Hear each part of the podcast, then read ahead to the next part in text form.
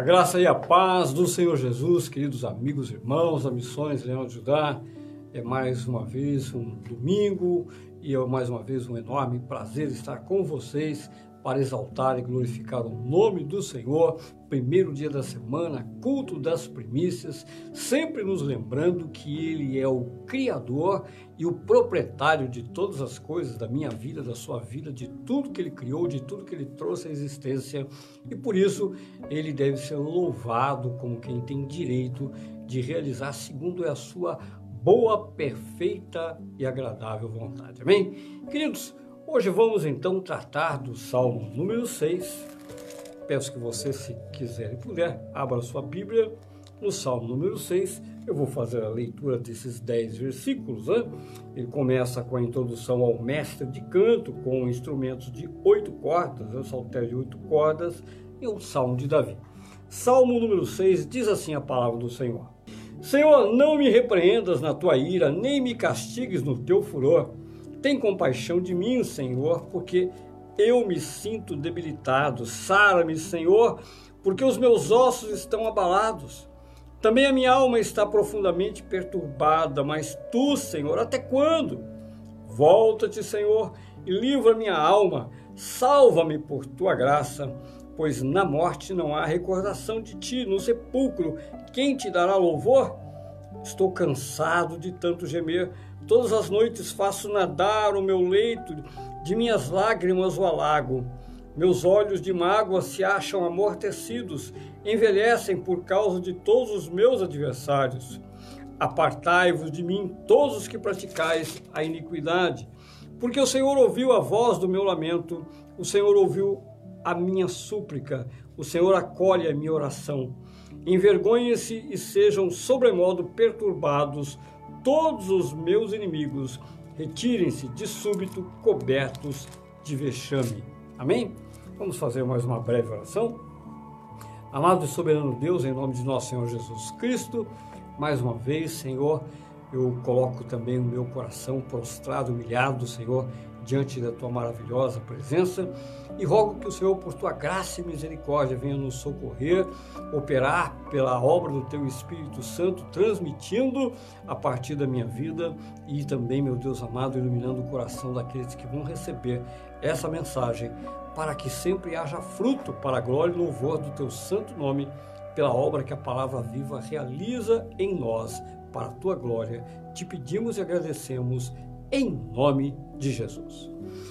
Queridos, é, se você já leu o Salmo número 6 alguma vez e se você prestou atenção na leitura, não precisamos meditar muito, né? nem, nem ter nenhum profundo conhecimento teológico para entender que realmente uh, Davi está expressando aqui uma grande dor. Mas vamos entender aqui o contexto que está por trás, o pano de fundo que está por trás desse salmo. Primeiro que esse salmo ninguém sabe exatamente quando foi que Davi escreveu, mas se sabe que ele já era rei em Israel, pelas palavras dele, já tinha uma, uma larga experiência com o Senhor, e ele está em grande aflição e enorme sofrimento. Então, é fácil nós uh, nos colocarmos dentro desse salmo, porque todo cristão, se você leu a introdução que eu fiz no culto, Todo cristão que já tem uma certa caminhada já experimentou esse momento que Davi está expressando. Tudo indica no Salmo que aqui a questão toda não é, é consequência de pecado, como nós lemos, por exemplo, no Salmo 3, quando tratamos do Salmo 3, o pecado que Davi cometeu com Batseba e aquele momento que ele vivia. Esse é, é um dos uh, salmos chamados salmos penitentes. Na verdade, é, todos nós vivemos esse momento quando nós temos a impressão que Deus se afastou de nós. De repente a nossa vida está indo bem, está indo bem, é, nós estamos numa luta, a bênção está comigo e parece que do nada Deus se afasta e me abandona no meu sofrimento. Não se sabe exatamente se Davi está falando aqui de enfermidade física, porque ele pode estar, ele poderia estar sofrendo ao mesmo tempo uma enfermidade física e é óbvio que aqui existe uma enfermidade espiritual. A alma dele está dolorida e não é uma dor de alguns dias, de algumas horas, não, não. É uma dor continuada, é uma dor por muito e muito tempo. Por isso, eu tenho certeza que se você já tem uma certa experiência com Deus, é uma certa caminhada, você já viveu isso e uh, é fácil retratar e entender essa situação e olhar para esse salmo e ver o, o reflexo, a importância, a beleza dele e a aplicação dele para a nossa vida cristã. Vamos dividir o primeiro então nos quatro primeiros versículos e depois nós vamos ler até o 7, o 5, 6 e o 7 e por último os últimos versículos do 8 ao 10. Então vamos dividir em três partes. A primeira parte, que é a parte central, diz assim: Senhor, não me repreendas na tua ira, nem me castigues no teu furor. Tem compaixão de mim, Senhor, porque eu me sinto debilitado. Sara-me, Senhor, porque os meus ossos estão abalados. Também a minha alma está profundamente perturbada, mas tu, Senhor, até quando? Volta-te, Senhor, e livra minha alma, salva-me por tua graça. Como eu disse, é, é, um salmo que apresenta uma circunstância, é um salmo circunstancial. Davi aqui está expressando como é um, é um cântico, assim como foi o, o salmo número 5, o salmo número 6, é um cântico, e quando se trata de uma introdução como essa que fala de cântico, nós temos que pensar em emoções. Emoções.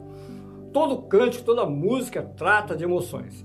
E aqui é, é um salmo para o saltério de oito cordas e Davi está expressando. Vamos imaginar o seguinte: se Davi escreveu esse salmo depois que ele passou por todo o processo, então os primeiros sete versículos ele está relembrando aquilo que ele viveu e uh, os versículos de 8 a 10 eh, ele apresenta o resultado da vida dele.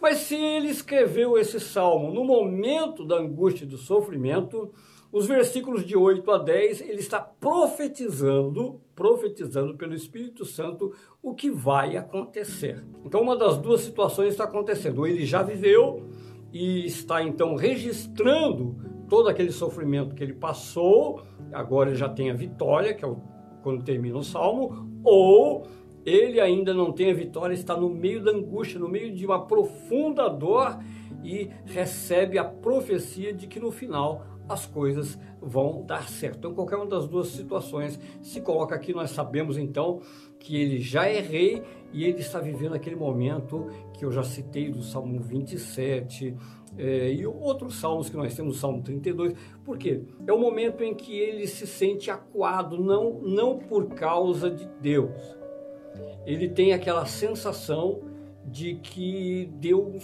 se afastou dele. Por isso, no versículo 13, diz: Senhor, e o Senhor até quando? Ele sabe que Deus está vendo o sofrimento. Ele sabe que ele, naquela grande angústia, Deus está assistindo, mas Deus não está fazendo nada a respeito. Agora, é isso que nós vamos aprender. Será que Deus não está fazendo nada? Será que realmente Deus está de braços cruzados e vendo é, toda a situação e está de alguma forma tendo algum prazer em ver o sofrimento de Davi? Ou quando ele nos vê nessa situação, Deus sente algum prazer em ver a nossa angústia para que a gente fique clamando: Oh Senhor, e aí? Tipo assim, né? É, eu acredito que, pelo menos no tempo em que você era uma pessoa carnal e que eu era carnal, era normal a gente fazer assim, ah, tá bom, um dia eu já não vou ajudar mais, um dia vai correr atrás de mim, mais ou menos por aí. Né? Eu acho que talvez você já tenha passado isso né? É, na sua mente, na sua vida, no tempo que você não era um bom cristão, né? porque isso é um pensamento de um mal, de uma, de uma pessoa carnal, ok? Ah, tá bom, qualquer dia corre atrás de mim. Então veja que no versículo 3, quando o, o, o Davi diz, Senhor, até quando? Esse é um clamor muito forte, porque ele diz até quando, mas quando o que, Davi? Até quando o que? Exatamente o que Davi quis dizer com esse clamor: Senhor, e tu até quando? Vamos imaginar que ele está com um problema de enfermidade física.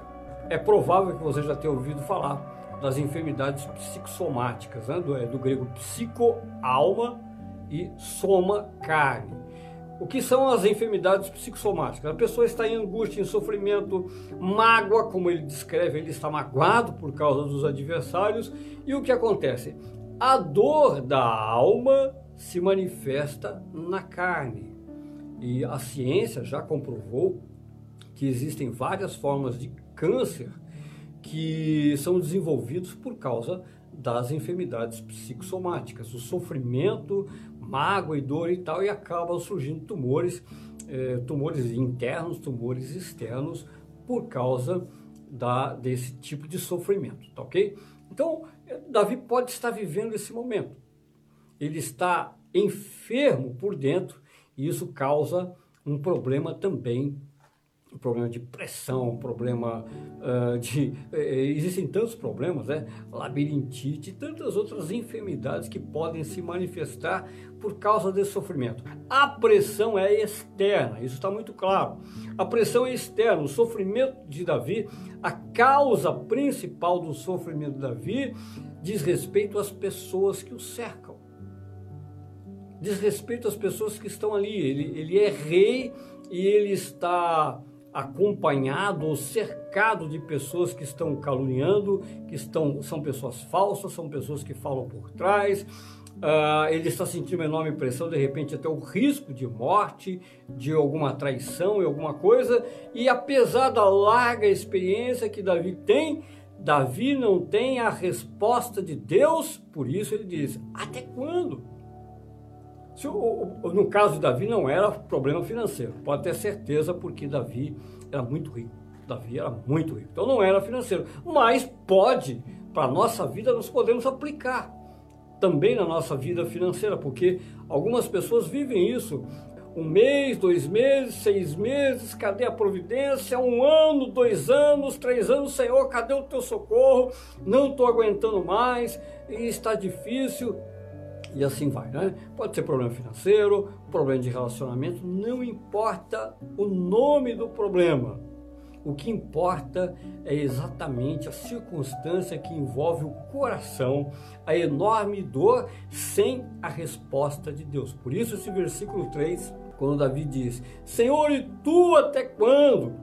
E aí o versículo 4, vamos ver aqui o versículo 4, diz assim, ó. Olha o versículo 4. Volta-te, Senhor, e livra minha alma, salva-me por tua graça. Queridos, aqui a palavra graça, porque a graça de Deus ela se manifesta de duas formas, tá ok? Então isso tanto uh, no original hebraico como no grego, nós vamos entender a graça se manifestando de duas formas. Primeiro, a graça que é aquela que, que é mais importante, é a graça de Deus que olha para nós e decide nos salvar sem nós termos nenhum tipo de mérito. Nenhum tipo de mérito, ele simplesmente nos escolhe e ele resolve então oferecer o seu favor e nos colocar ao lado, nos aproximarmos dele. Então o próprio Deus oferece essa aproximação por graça. Então, isso Davi experimentou, porque ele diz assim, por que, que ele fala a respeito de Deus voltar a face dele. De novo, ó. Volta-te, Senhor. O que é esse volta-te, Senhor? Volta-te, Senhor. Volta a tua face para mim. Volta a olhar para mim. O Senhor não está olhando para mim. Deus está olhando para ele. Deus está olhando para ele. Mas o que está dizendo é o seguinte: Senhor, o Senhor é onisciente. O Senhor é onipresente. Mas o teu favor, o Senhor está olhando para outra direção porque o Senhor se recusa esse é o clamor. Você se, o Senhor se recusa a me socorrer. Por quê? Até quando o Senhor vai continuar com a face virada? Esse é o clamor. Como é que eu sei disso? Por causa do, de tudo que a gente aprende na Bíblia a respeito, eh, principalmente no Antigo Testamento, a respeito do relacionamento com Deus. O relacionamento com Deus. Davi ele tem essa sensação: Senhor, o Senhor está vendo tudo, mas por que a tua face está voltado ao contrário. Porque o Senhor se nega a olhar para mim e a sua face vai me abençoar. Por quê? E por isso ele está clamando, Senhor, me salva pela tua graça. E aí entra o segundo ponto da graça. Por quê? A graça salvadora é uma. Agora, aquela graça, a manifestação da graça que está dia a dia na nossa vida para nos ajudar a vencer as dificuldades. E é essa graça que Davi está clamando, é por essa graça que Davi está pedindo. Né? Ele diz assim, ó, de novo, versículo 4: Volta-te, Senhor, e livra minha alma, salva-me por tua graça. Ele não está pedindo salvação redentiva. Davi não está pedindo, Senhor, me coloca no teu reino, não deixa eu ir para o inferno. Não, não, Davi não está falando disso. Davi está falando, Senhor, me salva dessa situação. Manifesta aquela graça que o Senhor tem manifestado toda a vida, que o Senhor tem mostrado durante todo o tempo e, e, algum tempo já não tem sentido. Já há meses eu não vejo o Senhor me socorrer com a sua graça, o Senhor me dá sabedoria, o Senhor me dá estratégia, o Senhor entrar com providência. Eu não vejo o Senhor afastar os inimigos de mim, pelo contrário, eles se amontoam, é, os invejosos estão ao meu redor, os caluniadores falando de mim, e a, ah, alguns querem me matar. Onde está o Senhor? Porque eu não encontro descanso. Porque a minha alma chora, porque eu estou derramando aqui lágrimas continuamente e o Senhor, até quando? É um clamor desesperado de Davi. Até quando essa tristeza vai continuar me abatendo? Então vou repetir, talvez você não tenha chegado, vivido um momento tão angustioso como esse Davi, né? Mas é provável, se você já tem algum período de caminhada, que você já tenha vivido esse dia. E é perfeitamente natural. E por que é natural, pastor? Vamos ler o que está escrito na carta aos Hebreus, no capítulo 12, a partir do versículo 4, vamos aprender algo muito profundo na nossa caminhada cristã. Carta aos Hebreus, capítulo 12, a partir do 4, diz assim: Ora, na vossa luta contra o pecado, ainda não tendes resistido até o sangue, e estáis esquecidos da exortação que, como a filhos, discorre convosco. Filho meu, não menosprezes a correção que vem do Senhor, nem desmaies quando por ele és reprovado, porque o Senhor corrige a quem ama e açoita todo filho a quem recebe. É para a disciplina que perseverais. Deus vos trata como filhos, pois que filho há que o pai não corrige? Mas se estáis sem correção de que todos se têm tornado participantes, logo sois bastardos e não filhos. Além disso, tínhamos os nossos pais, segundo a carne, que nos corrigiam e, no, e os respeitávamos. Não havemos de estar em muito maior submissão ao Pai espiritual e então viveremos? Pois eles nos corrigiam por pouco tempo, segundo melhor lhes parecia. Deus, porém, nos disciplina para aproveitamento, a fim de sermos participantes da sua santidade. Toda disciplina com efeito no momento não parece ser motivo de alegria, mas de tristeza. Ao depois, entretanto, produz fruto pacífico aos que têm sido por ela exercitados, fruto de justiça. Queridos, esse quadro de Davi, como eu disse, se você ainda não experimentou, eu acredito que sim, está é, tá bem é, retratado nesse trecho da carta do autor da carta aos Hebreus, porque é normal nos primeiros instantes, vamos dizer que você tenha sentido uma ausência né, de Deus por um ou dois meses. Um ou dois meses, vou colocar assim no começo. É normal no começo a gente começa a ver assim que a coisa não vai bem.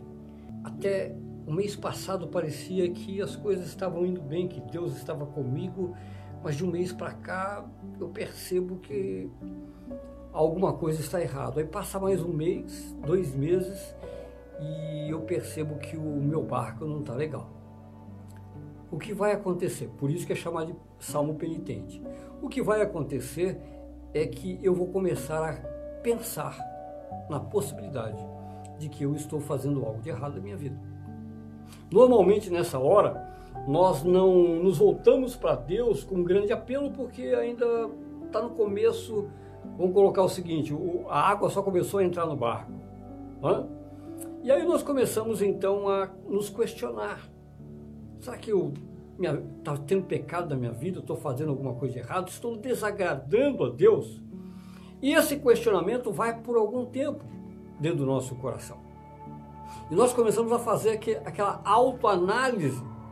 Mas à medida em que as coisas vão complicando, vão se complicando, vão se complicando, eu vou procurando cada dia mais entender se eu não deve ser isso aqui, não deve ser aquilo ali. Eu começo a fazer uma avaliação completa da minha vida para buscar de volta o favor de Deus.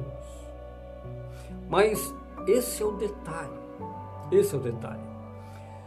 Sim, sem dúvida alguma, isso já traz proveito, como o autor da carta aos Hebreus disse. Isso já vai trazer proveito para a minha vida, porque eu, eu, estou entendendo que Deus tem o direito de corrigir, porque o autor da carta aos Hebreus disse de uma forma muito clara: se eu sou filho, vou passar por um momento de correção.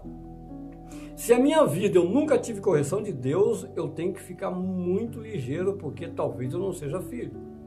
Porque Deus só corrige os filhos. Deus só corrige aos filhos aos quais ele ama. Aliás, ele ama todos os filhos, para não dizer que ele ama todas as pessoas.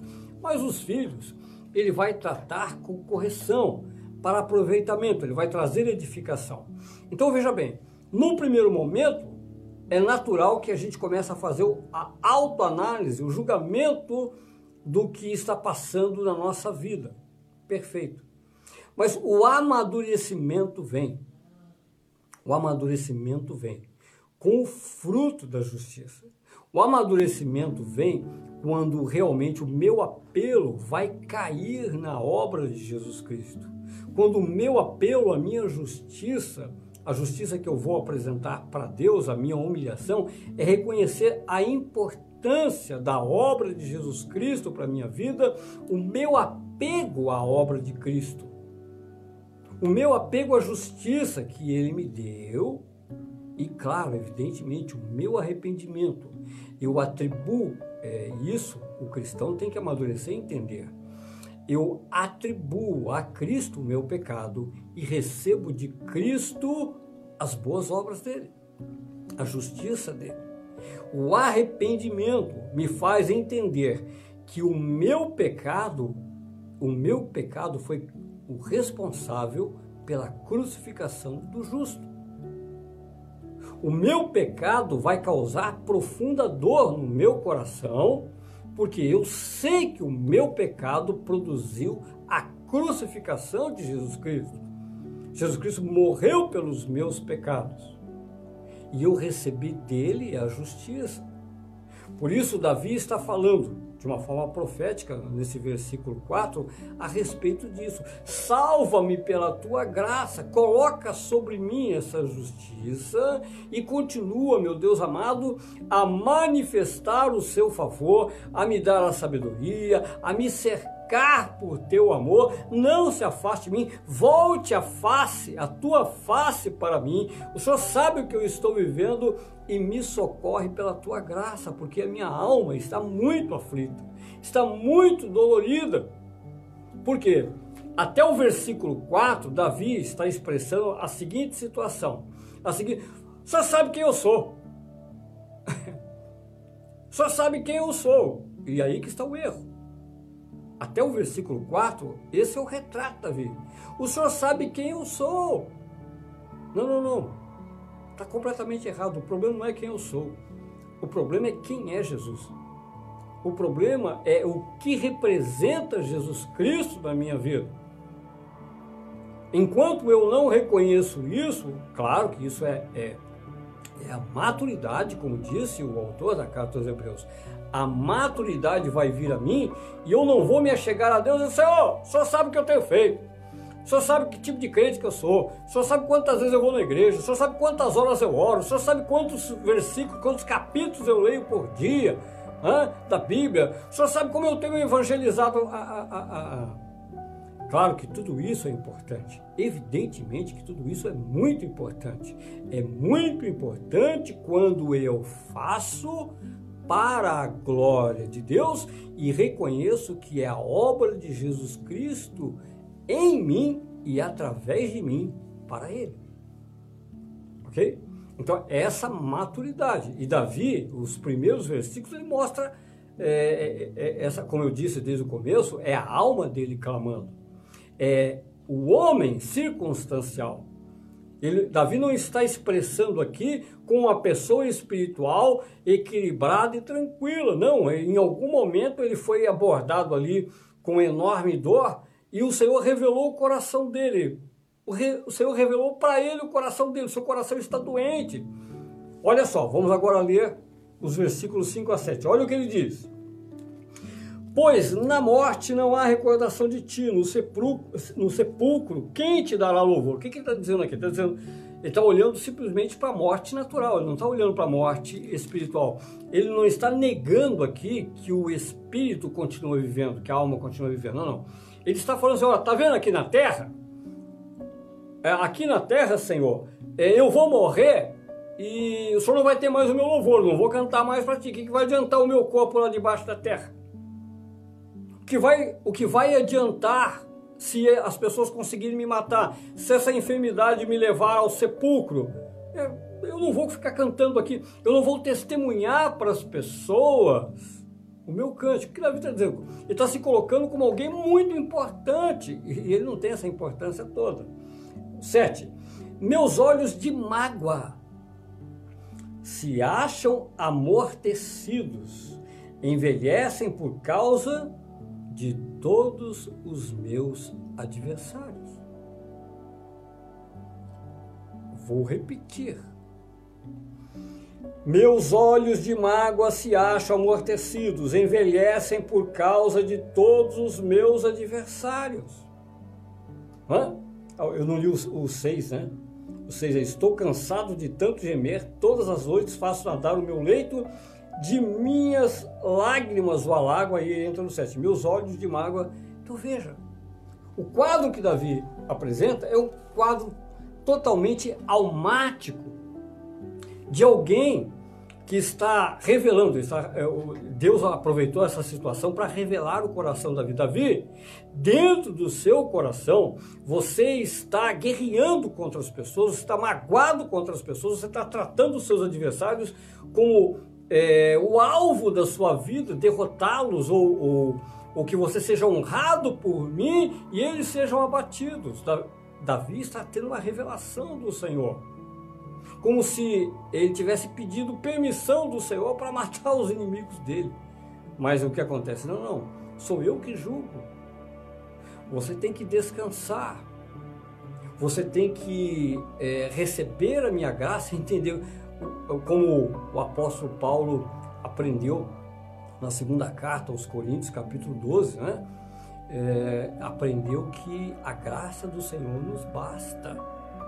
Davi aprendeu aqui no Salmo número 6, o que o apóstolo Paulo aprendeu em segunda carta aos Coríntios, capítulo 12. A minha graça te basta, o que importa é que eu te escolhi. O que importa é que você é meu filho. Não fique olhando para as pessoas. Não tenha mágoa das pessoas. O que importa, se posicione como alguém favorecido, alguém que é, tem a minha graça, alguém para quem eu olho. Alguém que recebeu a justiça de Cristo, porque na verdade eu, Davi, o apóstolo Paulo, Pedro, ou o maior bandido que você encontrar pela rua, todos nós, de alguma forma, merecemos o inferno, não merecemos outra coisa. Ok? Só que pela graça de Deus fomos alcançados.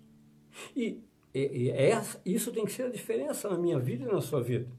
Pela graça de Deus, eu não posso apontar para as pessoas, eu não posso condenar as pessoas, porque na verdade nós somos dignos da mesma condenação, da mesma condenação, do pior bandido do mundo. Ah, quando nós olhamos assim, uma, ah, aquela jovem vive uma vida promíscua de prostituição, ah, aquele, ah, aquele homem que faz isso, isso, aquilo. Não importa, eh, nós estaríamos na mesma condição. Por mais socialmente aceitos e perfeitos que pudéssemos ser, espiritualmente condenados ao inferno. Porque somos imperfeitos e pecadores, tanto quanto os demais. Mas a graça do Senhor nos basta. E quando eu reconheço isso, quando eu entendo que essa graça me basta, eu deixo então que o Senhor vá tratar a situação com as outras pessoas. É, eu deixo esse problema para Deus. Davi está sofrendo porque o coração dele está focado nos inimigos. Davi está padecendo ali no, no leito dele, na cama dele, chorando intensamente. Eu vou repetir, é, importante entender, ele é rei. Ele é rei Israel. Muito rico. Não tem problema de dinheiro. Imagina você, é, agora vai, eu tenho certeza que isso vai te ajudar. Imagina você que, não vamos falar em termos de reinado, mas imagine você que você tem, mora na casa dos seus sonhos. Que não lhe falta dinheiro. Você tem o carro que você quer na garagem, quantos carros você quiser na garagem, você tem, você viaja quando você quiser, para onde você quiser, você, seus filhos, você tem recursos, estuda os filhos, os filhos, a faculdade, não importa, nas melhores faculdades, está tudo bem financeiramente na sua vida. A sua geladeira, o seu armário, tem tudo que você quer comer. Você tem pessoas trabalhando para você, cuidando, e você tem todo o conforto. Hum. Mas isso não é suficiente. Porque os invejosos se levantam, as pessoas se levantam, pessoas te caluniam, de repente um familiar está falando mal de você, você sabe de um amigo, ah, na, na, na, você está muito preocupado com a rede social, né? E na rede social as pessoas estão falando, algumas pessoas estão fazendo, uh, tirando alguns, eu vou colocar assim, né? você é alvo de bullying de algumas pessoas, algumas indiretas e tal, e isso vai crescendo, crescendo, e você se apega tanto a isso, tanto ao que as pessoas estão dizendo e pensando e se esquece daquilo que Deus decidiu a teu respeito. Você esquece que Deus foi gracioso e te escolheu. Quando a graça dele deveria ser o suficiente, a, a sua vida está focada em observar o que, os, o que as pessoas pensam e dizem a seu respeito. O que vai acontecer?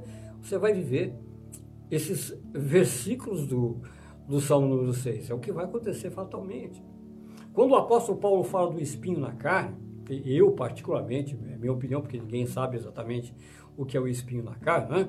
eu acredito que Paulo está vivendo ali um, uma grande pressão eh, das necessidades dele, né? E obviamente está muito preocupado com o que as pessoas vão pensar se ele pecar, se ele cair, então ele está em enorme pressão, mas não por causa de Deus. Não por causa de Deus, mas por causa das pessoas, porque o apóstolo Paulo ele chegou a um nível, né?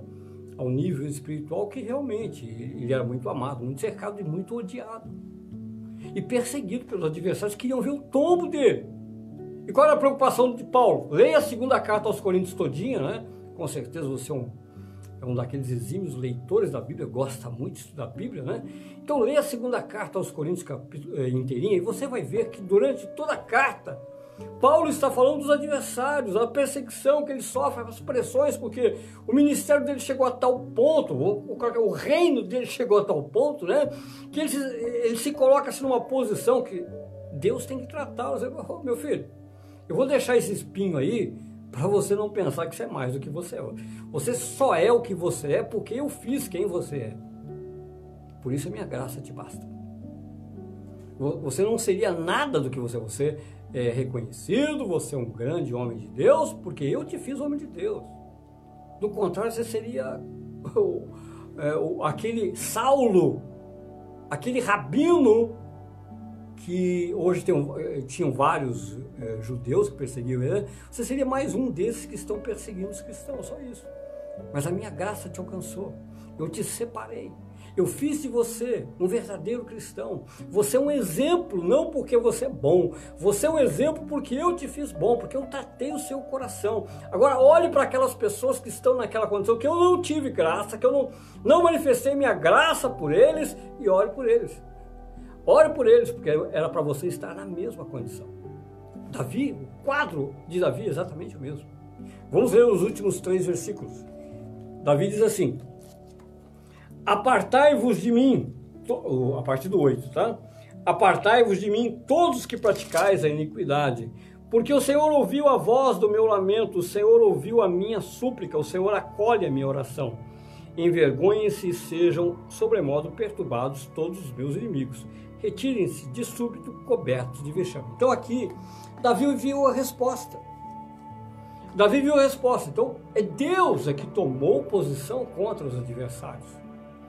Deus, depois que Davi aprende, depois que Davi cresce, depois que Davi é, é, frutifica, então ele tem a resposta. Ele tem a resposta, como o autor da carta aos Hebreus escreveu, como o apóstolo Paulo aprendeu, como eu e você vamos aprender sempre. Agora veja que o versículo 8, ele liga ao que o Senhor Jesus falou no Sermão do Monte, no capítulo 7. Apartai-vos de mim os que praticam iniquidade. Afastem-se de mim. Eu não os conheço. Veja como é importante entender a graça de Deus. Se Deus vai salvar ou não, já não é meu problema, não é o seu problema. Meu problema é eu não olhar para as pessoas, o meu papel é não olhar para as pessoas, agradecer a Deus por tudo que Ele fez, por ter nos escolhido, ter nos salvo em Cristo Jesus e deixar todas as pessoas, todos os inimigos, invejosos e tudo mais, nas mãos do Senhor.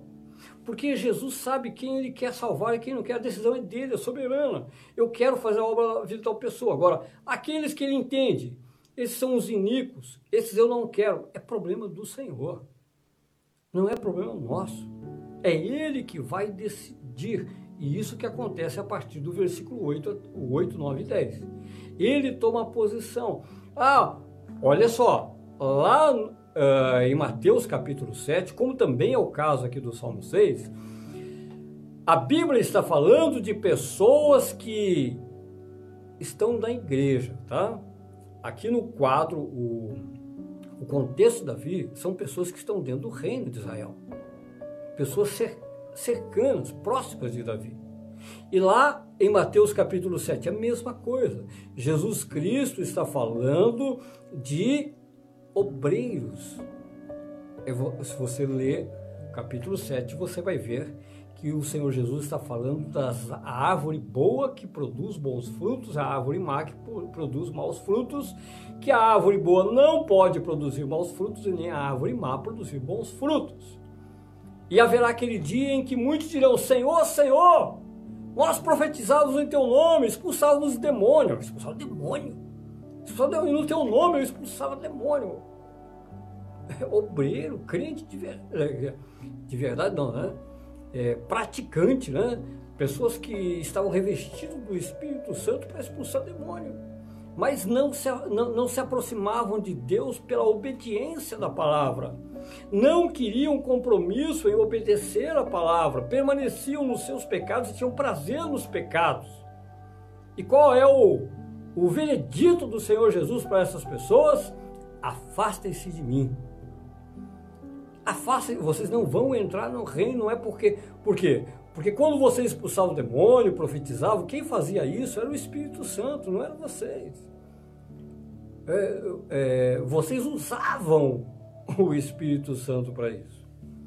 Mas aqueles que se aproximam de Cristo de verdade são aqueles que obedecem a palavra de Deus e se afastam do pecado. Esses entram no reino. E como é que nós sabemos quem são? Não sabemos. Jesus sabe. É Jesus Cristo que sabe. Por isso, o meu papel não é condenar os invejosos, não é condenar os inimigos que me perseguem, que me caluniam, porque às vezes até a calúnia é, é difícil ouvir isso, né? mas às vezes a calúnia vai me fazer bem. Talvez a calúnia me faça reconhecer um defeito que eu tenho. Talvez.